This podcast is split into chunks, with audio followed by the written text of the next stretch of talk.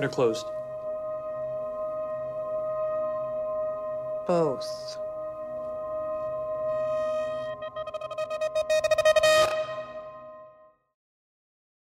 Hola, ¿qué tal? Andrea está hoy disfrazada de. Severance porque está comprometida con este podcast. Entonces ella está dentro de Lumen ¿Y tú no estás comprometido? y yo Muy estoy y yo estoy yo estoy fuera de Lumen. Lumon, ¿cómo se llama la vaina? Lumen, sí. Lumon. Lumon. En verdad, yo salgo así en la calle siempre. es Executive chic realness. Yo también. Pero, sí, no, yo sé. Severance, producida por el gran, gran Steven Spielberg. ya. Ah, ¿sí? ¿Sí? ¿No sabías que Yo pensé era- que ibas a decir Ben Stiller. Yo sé que es dirigido. Ah, por- dije Steven Spielberg, qué estúpido soy. Está, iba a hacer una comparación, iba a comparar a Ben Stiller con Steven Spielberg y dije Steven Spielberg. Wow. No sé hablar. Yo dije que imagínate, ¿no? No, no, no. Yo me, Imagínate. como que me creo todo. Es Ben Stiller, el, que, el que produjo y dirigió esta vaina.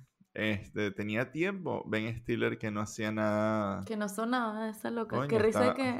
Ajá. Siento que tú lo hablas heterosexual. Y yo pienso que vas a empezar a decir algo gay y luego no. ¿Cómo que? Eso que dijiste, yo pensé que ibas a decir, o sea, la manera gay de decir eso es, tenía tiempo que no sonaba esa loca. Sobre Ben Stiller, entonces yo lo traduzco para la gente. Si hay gays que Um, ven esto, no sé, no creo, pero bueno.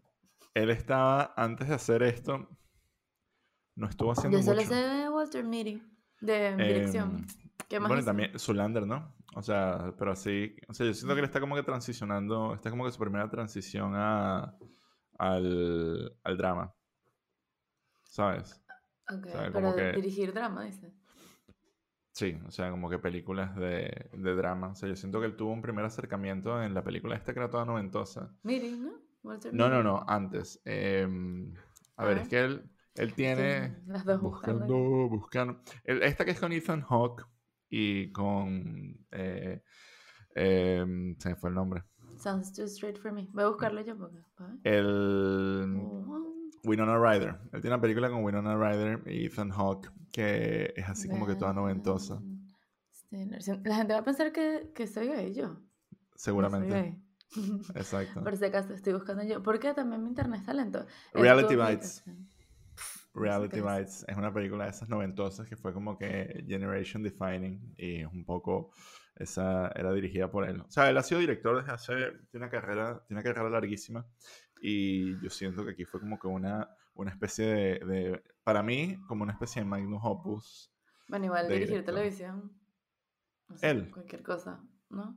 Bueno, pero O sea, esto, ya no es, esto ya no es televisión, creo yo, ¿sabes? Tipo es algo O sea, más pero digo, hay ya. O sea, no es una dirección tampoco autoral ni nada. Es una cosa que ya hay una gente showrunner, una cosa, un guion y tal. Y tú Pero haces es algo ahí. hasta cierto Sí, punto. pues, pero... O sea, es como cuando dicen eh, Bayona Company Dreadful, que en verdad siento que sí se nota, o sea, se nota su marca, pero al final es una serie que está, o sea, Ya. personajes, un poco cosas que ya está ahí.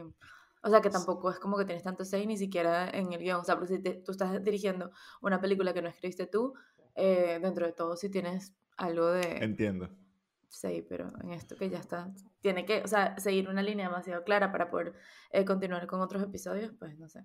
Pero, Pero por bueno, eso yo sí. siento que es como un trabajo de dirección que es hasta más colosal que decir me voy a poner a grabar que si 40 días lo que me salga de las bolas porque O sea, pero estilo. es una oportunidad si quieres. Pero digo, o sea, o simplemente puedes estar ahí y decir ciertas cosas y que, ah, ¿sabes? O sea, Ya.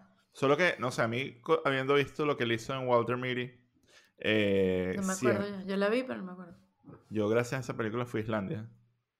O sea, tipo dije, ¿Cómo verga, yo quiero... ¿No te yo- ganaste una cosa? yo- no, no, o sea, no que me gané algo gracias a esa película. Tipo, yo vi esa película y le dije, quiero ir para allá. O sea, tipo, quiero ese Ya, pero no fuiste de- porque te habías ganado una cosa. También, pero todo fue, o sea, me gané un pasaje, me gané un pasaje pues, pero igual ir a Islandia no es como que una vez que llegas ahí te comienzan a regalar vainas No sé. en un, en un hackathon y de vuelo. Para que dices Islandia, voy a tener que contar que anécdota de un tipo con el que estuve saliendo y saliendo. Cuenta la anécdota, de eso va el podcast. El 90% de las partes interesantes es Andrea No, bueno, cuenta. no, no, que si están en mis close friends, voy a cobrar porque la gente, por meterlos en mis close friends, conté toda la historia de cómo me dijo, no, que me voy a Islandia, qué emoción. Y según él, y si ves sus historias, parece que estuviera solo, pero en verdad está con una tipa que andaba viendo mis historias y por eso me di cuenta y tiene las mismas historias los dos. Mierda. y dieron una, una, vuelta por toda Islandia. Da un momento. Two hours later. Perdón la, interrupción. Ajá. Y que estaba diciendo que seguro esto iba a salir conociéndote que ¿Qué? flojo editando. No. Va a salir que un espacio negro. Que... No, voy a poner el. ¿Y qué será que hablo? Porque... Que le puedes hablar. no, mentira, voy a poner el, a few minutes later. Okay. Pero igual, seguimos grabando.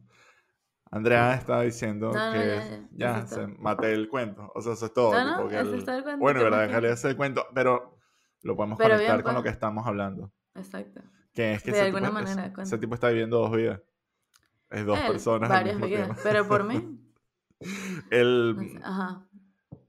bueno, entrando como que en líneas generales, como siempre empezamos estas mierdas, eh, ¿qué te pareció? O sea, tipo, ¿te gustó, te gustó burda? Vivió, vive a la eh. altura de el hype. Bueno, yo no tenía nada de hype. A mí me dijo Jaime, mi amigo, Jaime Aznar. Shout out to Jaime. Eh, que viera, la viera y yo, ok, puse el primer episodio. Pero me pasó algo, o sea, antes de decir si me gustó 100% o no, me pasó algo súper interesante porque puse y yo ya, es que no sé, con, a menos que esté viendo una película que de verdad demande toda mi atención, o sea, estoy acostumbrada a que si voy a poner una serie, no voy a necesitar prestar, o sea, darle absolutamente toda mi atención. Entonces era como que puse, le di play y empecé a ver el celular y de repente vi que, o sea, el primer plano y la primera escena en general fue que, ya va, solté el celular y que, ok, esto requiere mi atención y, y lo empecé a ver y efectivamente, o sea, me parece que es un súper buen piloto. Em, yo tengo un problema con Jaime porque él dice que no es spoiler, pero yo creo que sí, porque yo creo que si hubiese empezado a ver Severance sin saber nada, me hubiera parecido interesante en qué, o sea, en qué momento me di cuenta de lo que está pasando, que, pero ya sabía la premisa un poco, ya sabía de este procedimiento y todo esto, entonces ya era como, bueno, claro, esta tipa le hicieron un procedimiento. Yo no sabía nada. ¿Y qué tal? lo descubrí muy rápido. O sea, no es que lo descubrí muy rápido, tipo, tipo, ver qué inteligente soy. Se lo dice que si a los cinco segundos pues una no sé. Sí. No. O sea, en ningún momento lo sentí como con súper misterio. Que de hecho eso es como con una... No, pero a ver, o sea, capaz si tienes otras conjeturas, otras cosas que pueden ser interesantes tengo Pero yo ya sabía. la, la, crítica que yo tengo a nivel de guion, que obviamente yo soy un huevón, o sea, en comparación con la gente que escribió esto y, que hacen y que, y que alcanzaron este nivel de, de, de, drama que tiene esta serie, es que siento que, y que capaz es también sesgo mío, como que siento que había muchas cosas ocurriendo en el mundo real, como que afuera, como que no, no estábamos comprometidos con un punto de vista eh, como que los tiempos eran como que bastante eh, intercalados y eso siento que puede ser un peligro a nivel de cómo eh, la serie genera la atmósfera. ok, intercalado dices tú, la vida en el trabajo y la vida real de ella. Sí, o sea, yo siento que, bueno, y de hecho la, la serie converge en esto donde la, los dos, estas dos, estos dos egos, el Ini y el Auri, entran como que en conflicto y existen casi que al mismo tiempo. O sea, creo que eso puede ser un poco la, la temática de la siguiente temporada o algo así. Pero creo que, por como soy yo, como que me gustaba demasiado ese, ese mundo que crearon y ese world building que tenían que sí, con la, el, el dancing hour, el, el, el carrito de los melones, o sea, como que era algo que estaba demasiado bien montado y que tenía unas referencias súper modernistas que en lo particular me encanta cuando las usan así artificialmente. Y, y no sé, como que el misterio el misterio siento que está muy bien, muy bien, muy bien armado. Pero también el hecho que hubiera tanto real world, como que siento que tiene que haber una especie de, de o sea, como que siento que la magia se va a caer en un momento y va a haber como que una cotidianidad de qué coño es lo que están haciendo dentro, ¿sabes? No es tipo The Cube, que creo que sería como que mi referencia en base a, a estar, o sea, una vaina que es verdaderamente un misterio, como que simplemente como que lo que drives the, the plot. A mí me parece interesante, sobre todo que es algo que, que luego lo, lo muestro mucho en la, en la presentación, ¿cómo se llama? Sí, la, la intro, no sé, qué de cada episodio, que me parece súper, no sé, siempre suelo pasar skip intro y en, este, en, este, en esta serie, ¿no? Y siento que eso es lo loco, porque muchas veces es como, mm, o sea, siento que estas dinámicas están muy exploradas, que en Black Mirror y estas cosas, de que son simplemente dos, o sea, dos clones, dos cosas físicas separadas y que pueden tener como la misma conciencia y todo esto, pero no que converjan dentro de la misma persona mm, en el mundo físico. Entonces, eso es lo que me parecía súper interesante. Y, o sea, desde el principio de que, por ejemplo, si, no sé, tú estás en el trabajo y, bueno, tienes un corte, luego la otra persona va a tener un corte de repente. O sea, esas cosas me parecieron súper interesantes porque es algo que yo no lo tenía tan visto. Y sí me gustó, solo que em, viene de nuevo a lo que tiene que ver con esta, o sea, cómo surgió este podcast, de hecho, porque es que me cuesta mucho ver series de que yo estaba ya súper invested al final y, ajá, y no sé ahora tengo que esperar 150 años y se me olvida. O sea, porque ya yo después tú me preguntas, yo creo que en un mes, ¿cómo se llama? Bueno, en verdad, ahora pregúntame ahora cómo se llama el personaje principal. En... Mark. Mar, Marco, Marco Aurelio. Marco Pérez. Max, Marcos Pérez Ahora sí. Ya, yo no se te va a olvidar. Listo. ¿Cómo es que se llama la muchachita? Hedy. Eso, sí, o sea, que Siento si que, o sea, ya un año es no, tengo que volverla a ver, o sea, tengo que volver a ver toda la primera temporada y además que eso podrían decir, ah, esa es nuestra estrategia para que la vuelvas a ver. No, porque no necesariamente estoy pagando Apple 200, pero no necesariamente estoy pagando por tu serie para volver a ver toda la primera y luego la segunda, entonces... Y, y también que creo que eso es un fenómeno que el hecho de que esta vaina tenga como una calidad tan alta... Eh, comencé a ver eh, Crashing on You por la recomendación de tu Eso, Crash Landing on You. Eso, Crash Landing on You. y, y, mm, debo decir que me da cierta calidez el hecho de saber que esa serie va a tener un final. O sea, tipo, este cliffhanger me parece demasiado bestia. Y, y, tengo como que dos puntos al respecto. Primero, eh, creo que hay como que dos ejemplos que quiero poner. Uno es el de Euphoria que honestamente se a mí se me olvidó lo buena que era la primera temporada. O sea, tipo, es como que, wow, qué cagada de segunda temporada. O sea, como que estoy revisitando como que ciertos episodios y de verdad es que sí, marico. These people, uh, no sé si es que le dio long COVID al director o algo así, pero el, y el otro es Stranger Things, que ya van más de tres años, ¿no? Desde que salió la última temporada. O sea, tipo, marico de para me sabe a que me sabe a culo todos esos carajitos. O sea, además que ya no, son de carajitos. Lo vi, no tengo. O sea, si tú me preguntas en qué terminó. Bueno, que uno que si se iba a morir o no, eso es lo único que, que tengo yo en la. El, sí, el, que ni me acuerdo de los nombres de los personajes. Y yo de pana era legit. O sea, yo considero que la tercera temporada de esa serie fue increíble. O sea, todo el tema del mall, el monstruo, el verano, eh, la, la, el bicho este que haciendo como que con la camiseta hawaiana, me parece increíble. Pero este gap. Camisetas hawaianas. ¿No te acuerdas que tenía una ah, camiseta hawaiana? ¿Quién? ¿El policía? El, el, policía. Ok. Era, o sea, no sé, siento que era como que una estética. O sea, Cosas que le gustan a Cristian. El punto, o sea, ya está. Ya, eso es todo. Y luego me compré que cuatro camisetas hawaianas para. Que es la verdad, por eso yo dije que. Ah, Ajá. El punto al que voy es que estas lagunas de tiempo no ayudan a nadie, porque además este cliffhanger que nos están poniendo se va a resolver en el capítulo que viene. ¿Sabes? O sea, ¿qué, es esta mierda? ¿Un anime? o sea, tipo, te panamos a ver como que exactamente lo que quieres decir. Vamos a ver, o sea, los animes tienen esta vaina de dejar, o sea, los, los arcos de, de cada issue no son, no empiezan y cierran, pues, no son como que autocontenido. Y hay momentos que pasan vainas increíbles, pero tardan que sí, tres o cuatro, tres o cuatro tomos en, en resolverse. Bueno, tomos, o no sé, es que entonces es, manga. También, manga, no sé por coño dije anime. Bueno, igual aplica. Es que es la misma. O sea, si quieren seguirme en Twitter, yo lo que hago es corregir a Cristian. y ahora en formato video. Exacto. es un poco eso que este cliffhanger se va a resolver. O sea, esto está como que. Esto, todos los conflictos que hay ahorita están a una conversación de cada una de estas vainas y estoy seguro que van a ser escenas, escenas que están bien que seguramente van a ser emocionales, pero marico, van a pasar que si dos años para que nosotros veamos a, a este a, a, Barton Fink diciéndole a Bort que si te amo, lo que sea que pase afuera o que no sé, ¿sabes? Como eh, el resolution está ahí en la puerta. O sea, no creo que sea una vaina en plan en plan Marvel que literal el resolution de un episodio al próximo está en los primeros tres minutos, o sea, pero pero no es como que el no siento que no sea, no lo pueden alargar tanto. No pueden. Y ya.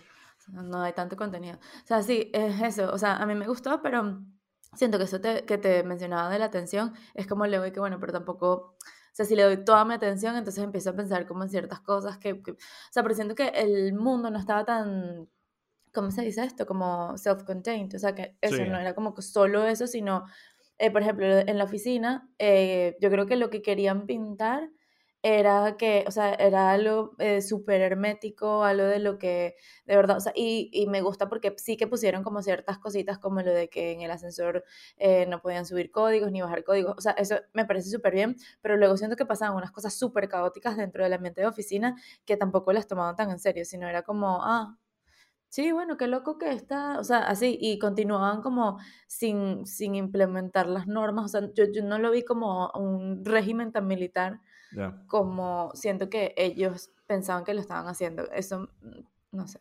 El mundo de afuera, yo siento que el mundo de afuera tal vez era como que demasiado casual y naturalista comparado con, que, bueno, es el contraste, pero era como que demasiado, mm, eso, como que casual para la distopia que se estaba viviendo abajo. O sea, creo que capaz algo un poquito más artificial arriba hubiera vendido mejor.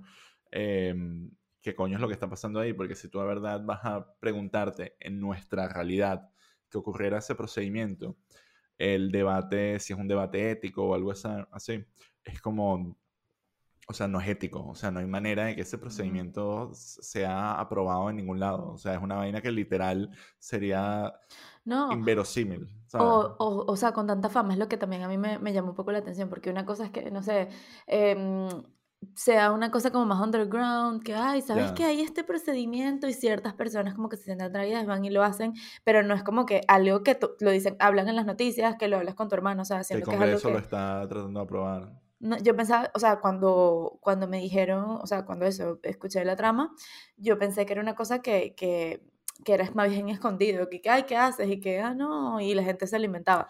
No que era un debate porque mm, ahí eso, no sé, yo siento que sobre todo en la sociedad ahora y sobre todo en Estados Unidos, no sé cualquier otra, pero en Estados Unidos, o sea, en el momento en que den ese paso, o sea, creo que es eso, tienen que hacer todo un ser más grande de que de verdad esta compañía tiene años revolucionando, no sé, el mercado. No tiene sentido, o sea, no tiene sentido es lo que tú dices, debería ser una vaina súper secreta, que es como que la visión eh, futurista y lejana que tuvo el, el fundador de ese culto y, que sea algo que la gente calla porque el beneficio es lo suficientemente grande, o como, como que solo ese pueblo está metido en ese peo. Sí, o que no sea que todo el mundo tenga la oportunidad de hacer algo, sino que ellos mismos, porque eso no, no sé exactamente dónde lo he visto, pero siento que lo he visto en otras obras de ficción, que te targetean a ti específicamente, o sea, ah, se te murió la, la esposa, uy, no te gustaría a ti, no es como una, una, cosa que puede ser cualquier persona porque ya hay... No, un call center.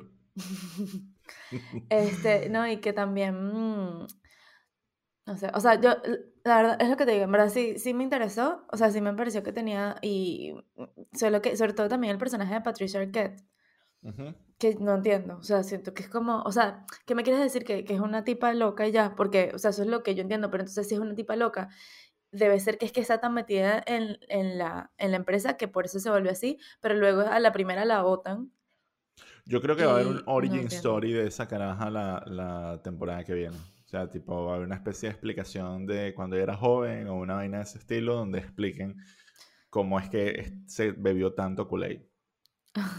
Exacto, y que además siento que yo creo que también tiene que ver con la interpretación, porque era así como karaoke que, pero, pero, o sea, no sé, era como, no era tan sutil, me era, parece. Era una jefa, era como una jefa de oficina, o sea, creo que eso es como que el, el vibe que estaban tratando Sí, pero, o sea, yo digo que en los momentos donde se le va la chaveta, que sí, cuando está hablando con, con Mark eh, al principio, que es como que, que, siento que es, o sea, yo creo que la dirección fue, deja colar un poco mm, tu, lo que realmente sientes, que podrá ser que, no sé, que tienes un crush o que algo que va más allá, que todavía no sabemos, deja colarlo, y yo siento que fue como no tan, tan sutil, y no sé, o sea, esa interpretación no me gustó tanto, y eso que bueno, yo la quiero un poco, no sé por qué, por Boyhood. Todo el. Todo. También siento que el casting está increíble. O sea, el bicho que hacía de Dylan. Sí, sí, sí, Es, o sea, es como que qué bolas que te he dicho que era que si un extra en Spider-Man, de repente es que sí. Un actorazo. ¿Quién es un extra en El, el gordito, Dylan. ¿Dónde? Él, en Spider-Man le dice: Spider-Man, do a backflip o algo así en la calle. Ok, no sabía Y, esto. bueno, Pero tiene la pinta, pues lo logran vender. eso. Este tipo de rol. Pero todos, todos. Ah, bueno, eh, ¿cómo es que se llama? Adam Scott, se llama él. Sí, Adam Scott. Es que me da risa porque yo siento que ese es un poco metacasting, me parece. Porque es casi su personaje en Parks and Rec.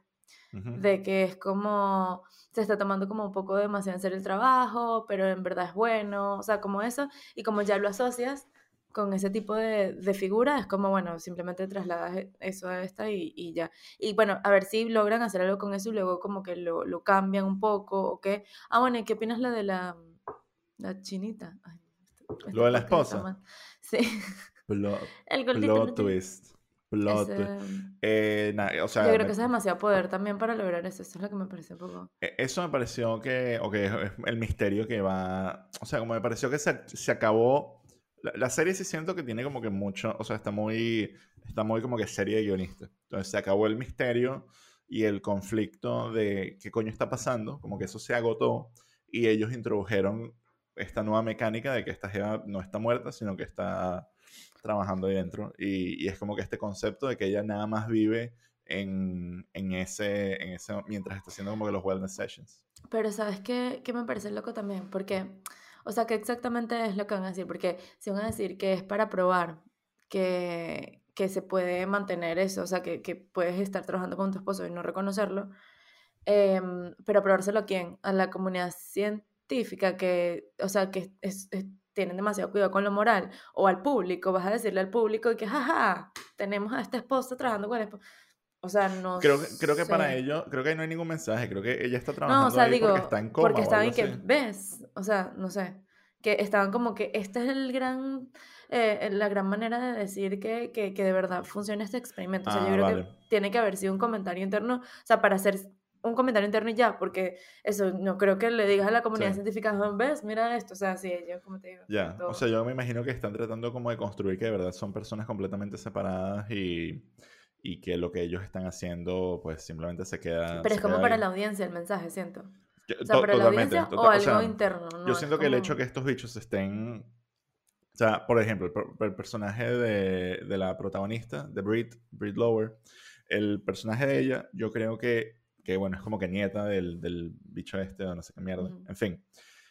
Ella o- está construyendo la narrativa de que eh, el humo no es una mierda. Y para que eso sea verdad, tiene que haber una serie de, de cosas que ella cuente que permitan como que lavarle la cara a la, a la empresa a lo largo y ancho de todo el país. Y eso es lo que ella está, es lo que está intentando. Entonces, todas estas narrativas que se están construyendo allá, ellos las van a tener que, me imagino que las van a utilizar de alguna forma. Igual es importante como que tratar de, me imagino que en algún momento van a tener que decirnos qué coño está haciendo esta gente allá abajo. O sea, tipo, cuál es el, Sí. cuál es el, el propósito de todas las Y vainas. espero están- que están sea haciendo. satisfactorio porque es que no estoy tan segura, no les tengo tanta confianza todavía como para decir que, ay, estoy emocionada porque me digan porque sé que va a ser satisfactorio, no sé.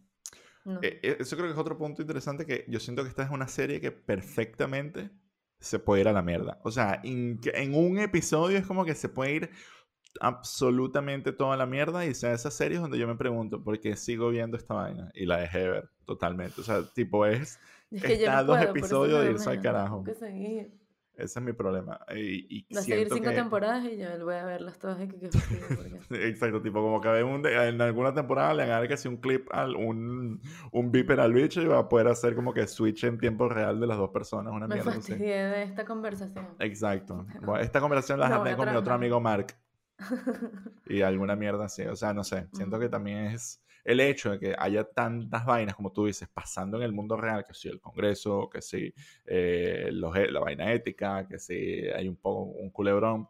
Yo siento que es riesgoso porque puede terminar la serie convirtiéndose en cualquier otra vaina y siendo preachy y siendo dejando de ser eh, una serie que ah, yo creo que parte del éxito de esta serie también es que toca como temas muy muy muy profundos como lo son el no sé la personalidad el, el, el sentirse vacío la depresión y el estar atrapado laboralmente pero no lo hace tipo como todas las mierdas americanas hoy en día que es como que estoy atrapado laboralmente me quiero matar es como marico esta gente está Sí. es una metáfora, pues. Tipo, si No, luego pero es quieres pensarlo un interesante porque poquito. porque es eso, puede, hacer perfectamente lo que todo el mundo está haciendo eso y es como otra perspectiva, claro, pero hay mucha gente que también usa, eh, o sea, usa el trabajo para distraerse de la vida y de las cosas, de las otras cosas que, mm, que no quieren pensar o lo que sea, y que es el caso en un par eh, de, de, personas, de dos par de personajes pero la otra chica más bien es simplemente está intentando probar algo, entonces es como no solo es eso, no solo es una herramienta para que escape, sino que también, bueno, es una herramienta política también, o sea, no sé, por eso me, me parece interesante. y que, también la, la, razón por la que él entra ahí es porque siente que esas vainas que están como que afuera de su trabajo le están afectando el, el trabajo y decide como que hacer el procedimiento para, para que pueda hacer algo sin tener que cargar el peso de, de la pérdida que tuvo. O sea, como que tampoco es una vaina súper... Estoy atrapado, eh, no, no, es Fight Club, pues, o sea, tipo, no es como que es una vaina completamente nihilista, yo siento que es como que una vaina relativamente optimista eh, y un escapismo que muchas veces necesitamos, especialmente hoy en día post pandemia, de no poder separar fácilmente el trabajo de las vainas que pasan, ¿sabes? O sea, venimos de dos años donde toda mierda mala que ocurre de alguna manera nos distrae, nos mantiene, nos mantiene fuera de lo que estamos haciendo y la idea de, de poder como que separar esas dos cosas, como que tiene sentido, no sé.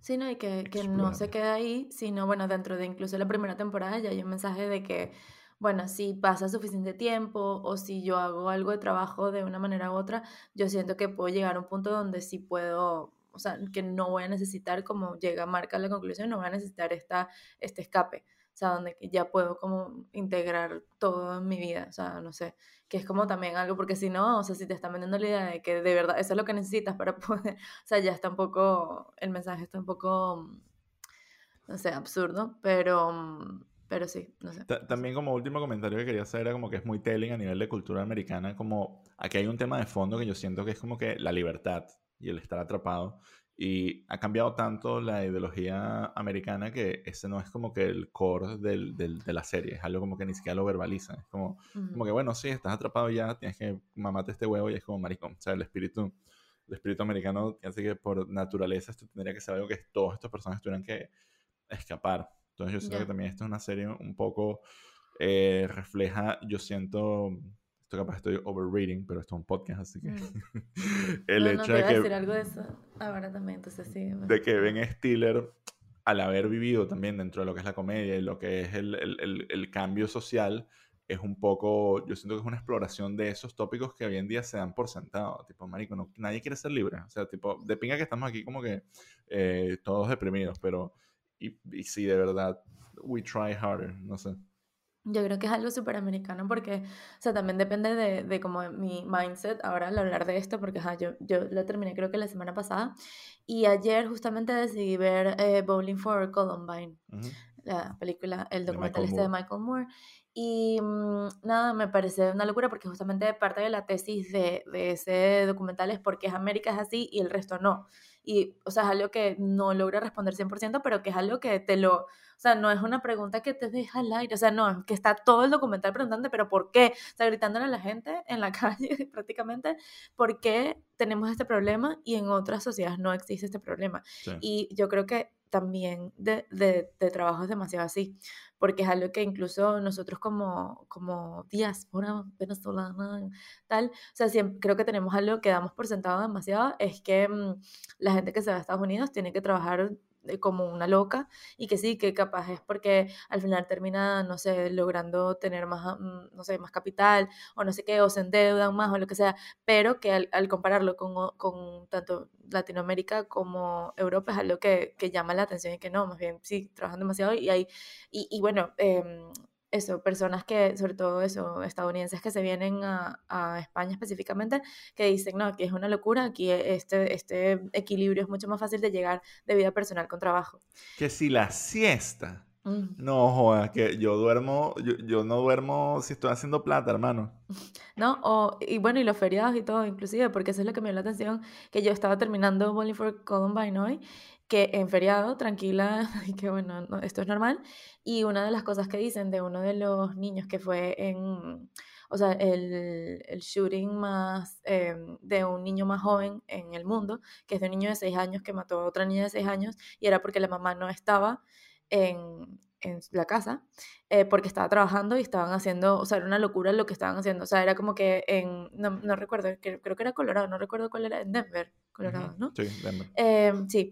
Eh, era que lo que estaban haciendo es que para tú poder tener los beneficios eh, sociales normales, el welfare, em, tenías que trabajar. O sea, y era como que sí, sí, tú tenías el, el welfare, pero luego tenías que trabajar también.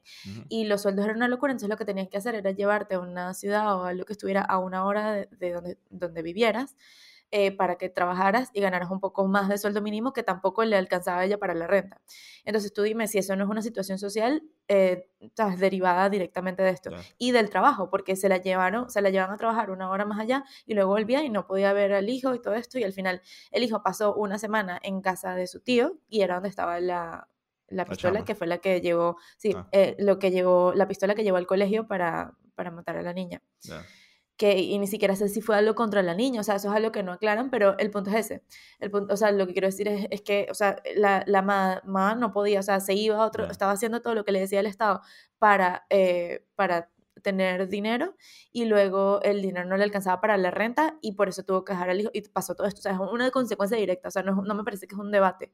Entonces, por eso, a mí lo que estaba, o sea, comento todo esto porque me parecería interesante, o sea, porque esto es los gringos viendo a los mismos gringos y que, ah, qué loco esto, y como te digo, yo siento que por eso pueden sacar esas conclusiones de que ni siquiera es algo que voy a hablar de que la gente realmente debería querer huir de inmediato, ¿sabes? Porque somos gringos hablando de, de, nosotros, pero sería interesante ver cómo, no sé, otras culturas pueden retratar eso, porque es lo que decían, o sea, estaban viendo una ciudad que está, mm, eh, lo que es solo separada por como un río o algo así, de Detroit, y eh, nada, y que cuando fue la última vez que murió aquí alguien por, por un incidente de arma de fuego, hace como tres años, creo yo que uno en tres años, una cosa así. Y en Detroit dije que uno a la hora al segundo, o sea, una cosa que no...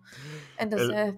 es un, tema, es un tema social, porque yo creo que si esta En Canadá, por cierto, no sé si le dije, que la, la, ciudad era canadiense simplemente, y ajá, eso. El todo el tema, todo, el tema de, de, la presión social y la salud mental en Estados Unidos es una vaina que está completamente colapsada y el trabajo y la, no, no ayuda en lo absoluto. Y yo creo que ahorita que es Semana Santa, esa gente estuviera en una playa, mira hermano, ¿qué coño anda cayendo a en una playa? Mentira, un poco gente. Súper peligroso. yo, yo en la Barceloneta, ay, no puedo decir eso. Hola, mamá. Uy, policía, eh, Tiroteo. En fin, eh, ¿qué? Había un tiroteo. Ese, ese, es otro episodio para el, para el Patreon. Oye, viste, yo cuéntame anécdota. Esa es la de. Uy, voy a decir el nombre. Esa es la de un marido en que ahora por cierto está en Italia. ¿Tú crees que no, no, no puedo promocionar esto en Instagram? En fin, el punto es que voy a recomendar las preguntas a continuación, las preguntas, las, las películas a continuación.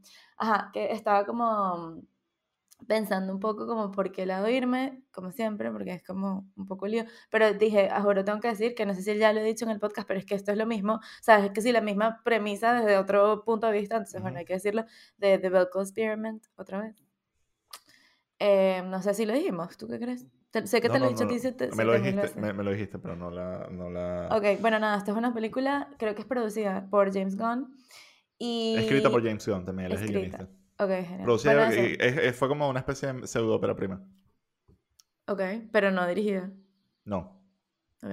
Eh, bueno, nada, esto. Este... Mm, es sobre eso, un entorno de oficina y, o sea, no me parece que sea tan complicado si doy la premisa, pero, o sea, que, que sea tan spoiler. No, pero, no digas la premisa. No, pero digo que es, tiene que ver con oficinas y tecnología y algo que no nos están diciendo y todo esto. Entonces siento que, o sea, es una cosa que se va por otro camino, pero realmente no. O sea, o sea, está ahí. Eh, en verdad, a mí me pareció una película que solo, o sea, es este tipo de, de películas que solo por la premisa ya yo creo que vale la pena verlas. Y más allá de eso, mm, tiene como sus cosas y tal, pero no sé, me gustó. Es, brutal. Sí, y tengo otras dos, porque yo en vez, no quería decir algo como tan obvio como, como The Vocal Experiment, sino quería como un poco más, eh, como estas cosas que tienes que... Clímax, vean clip. Este, como este de, a ver, porque no se habla en español. Suspension of disbelief, ¿cómo digo? Eh, la suspensión de verosimilitud. Ok. Eh, la suspensión de la verosimilitud. O sea, simplemente esta licencia que tú le estás dando a un creador de, ok, esto es real, o sea, existe, sé que eh, capaz en algún futuro puede existir una tecnología para, para hacer esto en, el caso de, de Severance. Eh, que por cierto, es súper buen nombre. Mm, eso, eso deberíamos haberlo hecho también. En español, Eh, ¿cómo se llamaría en español? ah, Tengo miedo. No, no Cortados. Digan en los comentarios como luego nos Co- dicen en Twitter. Cortados. ¿Otra vez? Cortados.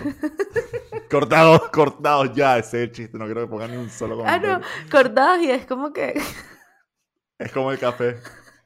te tomas el chip en un café. cor- Ah, Exacto. Está bueno, verdad, no estaba tan mal el chiste. Ok, ajá. Bueno, eso. Y las otras dos que pensé fue esto de, como te digo, de verosimilitud, de que tú simplemente das una licencia aquí. No, pero parecido si supieras. Eh, iba a hablar del trabajo de Jacob Van Dormel, que eh, mi película favorita, una de mis top 3, no sé si la película favorita, porque siento que es un statement muy fuerte, pero Mr. Nobody, quería decir de Mr. Nobody y de The Brand New Testament, que fue la otra que hizo, que por cierto está en filming, que yo no lo había querido ver porque tenía demasiado miedo. O sea, este es un momento de, de estos directores, o sea, tengo directores que me gustan y que siento que me puedo decepcionar a mayor o menor medida, pero que al final es como, ah, pero me gusta su visión y ya. Pero con esto, Mr. Nobody me gustaba tanto que tenía miedo de verla y decir, este tipo realmente es un estúpido, tengo miedo, no sé qué. Eh, ajá, ¿y qué pasa con estas dos? Que siento que es como, eh, por la cinematografía y el buen guion y todo esto, siento que simplemente te vas a llevar y claro, sí, este mundo es así y ya está. Siento que es un world building súper bien hecho. En el caso de Brand New Testament, es, em, simplemente te dice, mira, no, Dios sí existe y Dios es belga. Em, y vive aquí en Bélgica y ya está, porque de ahí es el director. Tiene y cara belga. Otra vez, ¿cuántas veces esta semana voy a escuchar en chistes de belgas de Chris? Ajá. Está bueno, Eh, está bueno. En fin, es Dios y era como que te lo pinta como que simplemente está aquí y, o sea, es una persona y más bien es que sí súper insoportable y tal. Y tiene una hija que entra en su, en, no sé, en donde lleva toda esta operación, que es una computadora, y dice, voy a mandarles un mensaje de texto a todo el mundo. O sea, sí, eh, en, en general, todo el mundo va a recibir un mensaje de texto que diga cuándo, cuánto te falta para morir. Y la gente empieza a ver que se empieza a cumplir y empieza a ver todo un negocio alrededor de, de esto, de mira, me falta, no sé, me voy a morir mañana, entonces eh, voy a comprar este paquete para, porque quiero morir en la playa. Entonces empiezan las empresas de, de turismo a vender cosas así y tal. O sea, es simplemente un ejemplo. Y es esto, es como de repente estás súper envuelto en un mundo donde, o sea, que no es ni siquiera, porque en Severance, y que bueno, déjame, de- capaz, en no sé cuántos años, no sé, qué sé yo, Neuralink, esta cosa, capaz, no sé De mi jefe. De tu jefe, jefe. Elon, eh, ya estamos en first name basis. Em, ya él capaz, no sé, esta tecnología medio suena tal vez, pero en esto es no, o sea, es que Dios no es belga, y, o sea, no existe un Dios que sea belga y que tenga una hija, ¿sabes? Ya es como que se Claro. va, pero ya tú estás adelante de la película y que, ay, sí, qué loco, porque de hecho se llama The Brand New Testament porque es esta niña que va buscando como que yo no tengo amigos, para que sean mis apóstoles, voy a buscar como lecciones de otras personas random que vamos a hablar y tal, y, y sí que se las dan, y no sé, me parece súper interesante, me parece que, o sea, que es como eso, sí, un visionado interesante, pero que no sé si, o sea, y poco convencional, pero tampoco es que es mi película favorita, como Mr. Nobody, que eh, además eh, mete como muchos elementos también de física cuántica y de, de, ¿cómo se llama? Multiverse y todas estas cosas, em, pero a mí lo que me gusta es que, o sea, está, como te digo, el world building hecho mm, a la perfección, de verdad, o sea, es que sí, con colores, o sea, tú sabes exactamente por qué Timeline se está yendo por los colores, eh, por, por que cada niña, o sea, porque es un, bueno, no sé si describir aquí porque es como- me parece súper complicado, pero es como un personaje que está, y bueno, y que es algo además súper, mm, siento que de mi propia personalidad, que mm, siento que me cuesta desde siempre tomar decisiones porque siento que me empiezo a ver por, por qué caminos me voy a ir, qué, qué va a cambiar si tomo esta decisión. A lo Paul básicamente- Atreides. Eh, ok, sí, pero mejor hecho, perdón, lo siento. ¿Quién? Toda la gente que involucra, iba a empezar a decir. eh, Jason Jodorowsky. Momoa, Zendaya. No, chico, no, los actores no me interesan. Eh. Uh, En fin, el punto es que eso, o sea, es como estas decisiones que, que mm, eh, no sé, muy San Agustín. De eh, Hipona. ¿Qué es de Hipona? De San Agustín de Hipona, ese es el, ese es el nombre del tipo. ¿Qué es San Agustín de Hipona? San Agustín de Hipona, así se llama San Agustín. Ah, de Hipona. Ah. Eso. Y que de Hipona, como de... Yo no estoy entendiendo lo que tú estás diciendo, como yo, en fin. Eso, eh, nada, en fin, que es eso, como dónde me pueden llevar los árboles de, de decisión, a dónde Ya. puedo llegar con cada cosa y cómo y yo siento que además eso tiene una buena como conclusión dentro de todo, o sea, sí siento que llega como algo como más, o sea, con peso que puedes llevar a tu vida también. Entonces, no sé, a mí...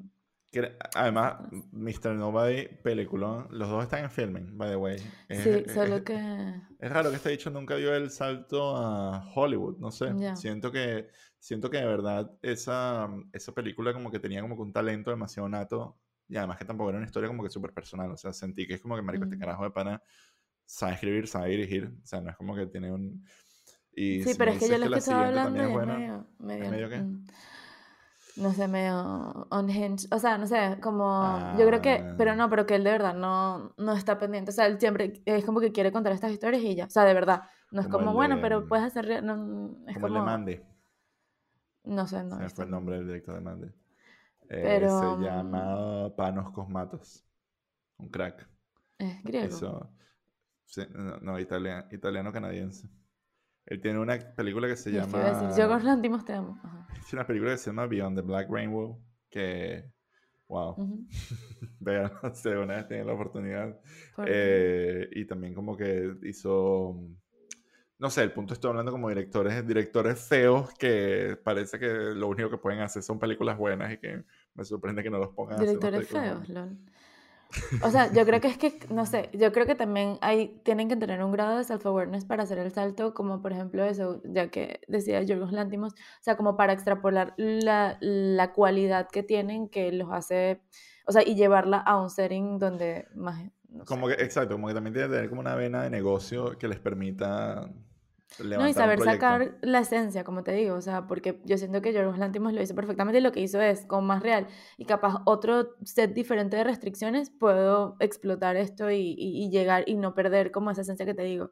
Pero no sé si este Jaco, porque lo peor es que si tú ves, o sea, parece que, o sea, maneja súper, súper bien sus presupuestos, o sea, se ven películas de, de dinero, incluso de Brand New Testament. Sí. Estoy viendo la foto de Jared Leto en Mr. Nobody y el bicho ahí ya tenía. Ya, Mr. Nobody, ¿de qué año es? Es del, del 2009. O sea, el bicho tenía que ser 40 años cuando hizo esa película y pareciera que tenía que ser 20. Yo siento que Jared Leto, Jared Leto hizo un pacto. Es obvio que hizo un pacto con el diablo. O sea, si, los, pactos con el, si los pactos con el diablo existen, no hay manera que Jared Leto no haya estado en esa vaina. Tipo, el carajo ha tenido que ser una banda de rock hiper mega exitosa ha ganado Grammy, Oscar, eh, y ha estado que sí en todo tipo de películas de vainas hiper mega independientes, hasta dramas, hasta el was, fucking guasón. Toda la gente que tiene esa versatilidad es controversial, porque ayer eso, que fuimos al quiz y estaban hablando de, ah, ¿qué, qué director, qué es comediante, qué es músico, tiene este nombre, y yo que, y bueno, sí, Woody Allen. es la única persona, pero y que, ¿verdad? Para ser músico y director tienes que ser controversial. Y también es director, porque él también hizo como unos documentales de escalada que también son arrechísimos. O sea, este carajo es como que... ¿Eres que What the fuck. no sé, no sé si soy su fan, porque también como que la narrativa que está construida... Además habla de Venezuela. Eh, encima, o sea, es que es muy crack. Pero como que hay toda esta narrativa de querer odiarlo porque el bicho supuestamente es como una especie de method actor o alguna esta vaina que me, me la un poco. Pero yo siento que él como que nunca ha hecho nada como que verdaderamente malo o controversial. De hecho, tengo entendido que la vaina del culto. No, pero la vaina del culto, esto es medio pendejo, pero la vaina del culto es como una especie de summer camp que ellos tienen, pero al parecer los otros dos días fueron que sí conciertos y ese día que se vistieron todos de blanco fue que sí, esa mañana pasé brunch, pues, o sea, no era no, era como que una. O sea, yo lo vi en YouTube. No confíen en Cristian ni en mí, vean. Es como que tienen una especie de, de, summer camp de fanáticos de 30 Seconds to Mars. Ojo, a mí yo no entiendo qué coño de filosofía puedes sacar de 30 Seconds to Mars. o sea, no sé. Insane shit, pero. Pero bueno, Ben Stiller, Ben Stiller, no tengo, no sabría cantar una canción de 30 Seconds to Mars. Eh, pero en estilo creo que también es un poco, cae en ese, en ese bucket de gente talentosa. Eh, siempre fue un gran, a mí siempre me pareció como un gran actor y me parece que para como que cerrar un poco, siento también que es un carajo que de pana, todas las vainas que él tiene de comedia, como que esa precisión la puedo traer para, para la serie, al menos en los capítulos que él dirigió, me pareció que de pana era una vaina que lo que lo, todo el pedo del libro y los quotes de bullshit is just, ¿cómo es que era? Bullies are just bull, bulls and lies. o sea, toda esa parte me pareció que sí, increíble lo... Eso está bueno porque es menos self-aware y me gusta. Pues, Eso.